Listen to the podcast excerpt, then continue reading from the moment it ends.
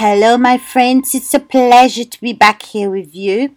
But before we start our meditation for today, we're going to present this moment to God. My Lord and my God, in the name of the Lord Jesus Christ, my Father, you know each person that is listening to this audio, that is participating in this meditation. My God, you're able to see deep down inside of this person where no one else can see, where she keeps things she's, that she's never revealed, never commented to anyone. This part of her that keeps things, that makes her feel secure. You're able to see this, my God where she keeps her secrets, her opinions, and nothing changes because nobody really knows who this person is. But my God, you know who she is. So, by this meditation, that she may open up, revealed to you, my God, because your eyes are like flames, like fire that penetrates deep down inside of us.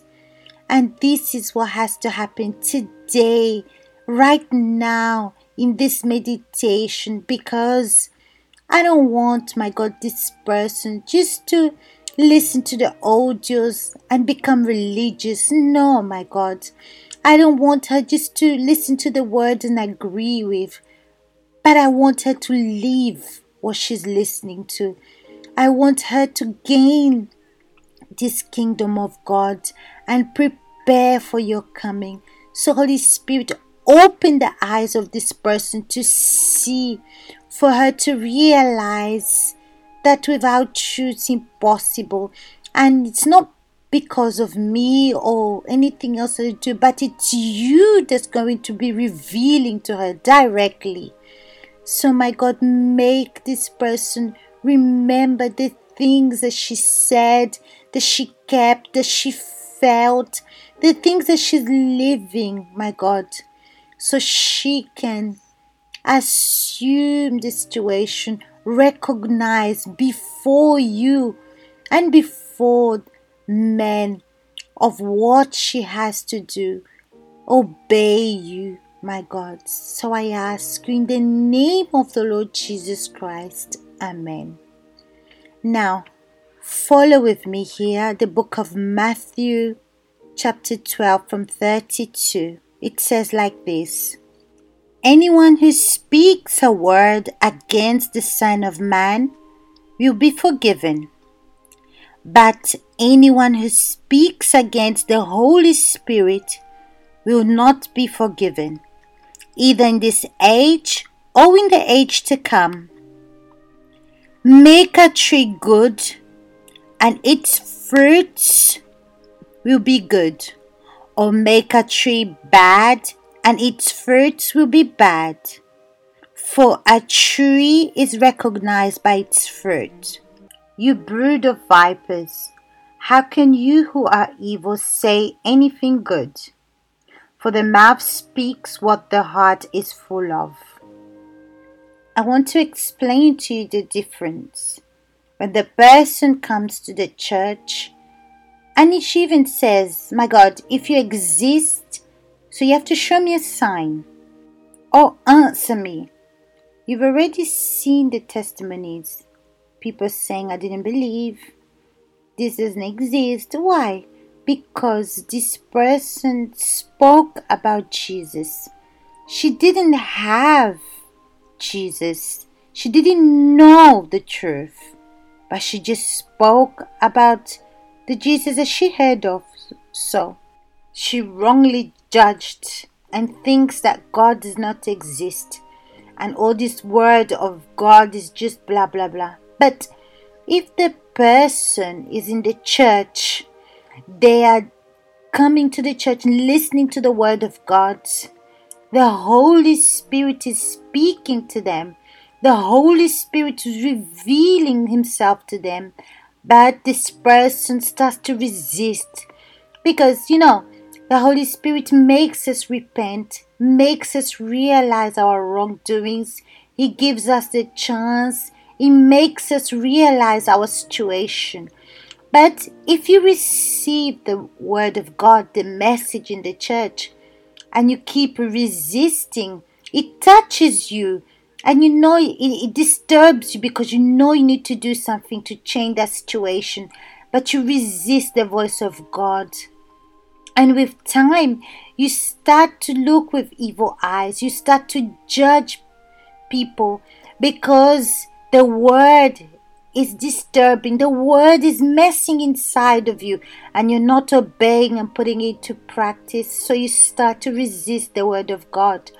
You start to gossip and deep down inside of you, you don't receive anything that you hear or the message of God that you hear in the church. So you are being indifferent. You're speaking against the Holy Spirit. You're resisting His power. You always have an answer to what the Holy Spirit is saying to you. It's like you're defending yourself. The Holy Spirit wants you to speak, wants to reveal to you what's going on in your inside. But the Holy Spirit speaks clearly. Clearly. He doesn't speak Uh, in our feelings, no, but He speaks in our mind. He makes us remember. He shows us the signs of our behavior, all the things that we said. And then Jesus continues saying, Make a tree good, and its fruit will be good or make a tree bad, and its fruit will be bad. For a tree is recognized by its fruits. The tree is the person.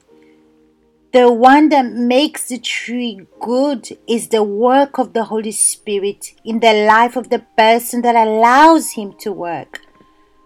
But make a tree bad, and its fruit be bad and the person that makes the fruit of the tree bad is the person himself because she doesn't accept, she's not humble to recognize, she has evil eyes, she has judgmental thoughts, she's always looking at the bad side of things. In other words, this person is making her tree bad. And this person sometimes she considers herself a good person. And she feels that she does good. So she feels that she's there just to speak of God, speak about the work of God, not the work of God because she doesn't have this work of the Holy Spirit inside of her, but she speaks about the word, the letter, because she doesn't subject herself to this word. She just speaks about the Word of God, but she doesn't put into practice. Like Jesus says, by the fruits we know the tree. The fruits, is your behavior, is the way you are. This person that's not humble. So what happens? Because she speaks about God, she starts to see the work that she does for God, and she judges who she is by the things that she does.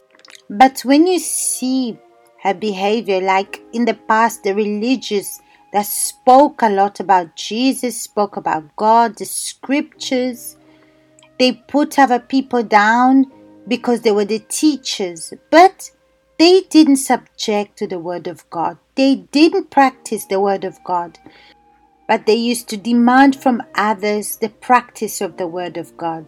But they themselves did not put the word of God into practice. They didn't obey. This kind of person is difficult to deal with because they don't humble themselves to recognize their situation. So, by the fruits we know the tree, by your behavior, your ways, you know who you are. If you are a good tree, you let the Holy Spirit direct you, or if you're a bad tree, you do things your way, you don't allow the Holy Spirit to do His work inside of you. And then it says like this Brood of vipers, How can you who are evil say anything good? For their mouth speaks what the heart is full of. And here he's saying, Who can be this person that the Holy Spirit is speaking about? Is, is it not the people that resist the Word of God? The one that speaks about the Word of God but does not put into practice. He doesn't subject to the Word of God. And these are the kind of people that we call religious. This does not mean that religious is the person who is on the pulpit, the pastor, or, or the pastor's wife. It can be. But when we speak about religious, is those that speak about the word of God and does not put into practice. So these kind of people always judge, they have evil eyes, they condemn people, just like in the time of Jesus. Speak about God, speak about the word of God, explain clearly, but they don't subject to this word. And then he continues saying, For the mouth speaks what the heart is full of. So, my friends, think about this. Think about yourself. Analyze yourself. What's going on inside of you? What's going on in your thoughts? Stop looking at the things that you're doing for God because Jesus says here, a good man brings good things out of the good stored up in him. In other words, the man that stores good inside of him is the one that accepts the work of the Holy Spirit inside of him. So he speaks and he lives his behavior shows the work of the Holy Spirit inside of him. He's different from the religious person. Then Jesus continues saying, And an evil man brings evil things out of the evil stored up in him. In other words, the treasures of the heart is where you keep things. What are you keeping inside of you? Are you living what you're preaching? Or are you living by what happened in the past? Are you not allowing the Word of God to speak to you? Because if you keep the Word of God as your treasure, you will bring good things stored up inside of you. But you take from your treasure the behavior of the things that will condemn you, or the evil eyes, or maybe you're having this wrong behavior because you're influenced by the people around you. So, you're not allowing the Holy Spirit to work inside of you. You're not allowing the Holy Spirit to mold you how He wants, but you're allowing others to influence you in a bad way and not allowing God to mold you. My friend, think about this and start to live the faith that's going to make a difference in your life, not just here on earth, but for your eternity because this life doesn't finish here, there's internal life as well. So, big hugs to you all, and I'll see you next.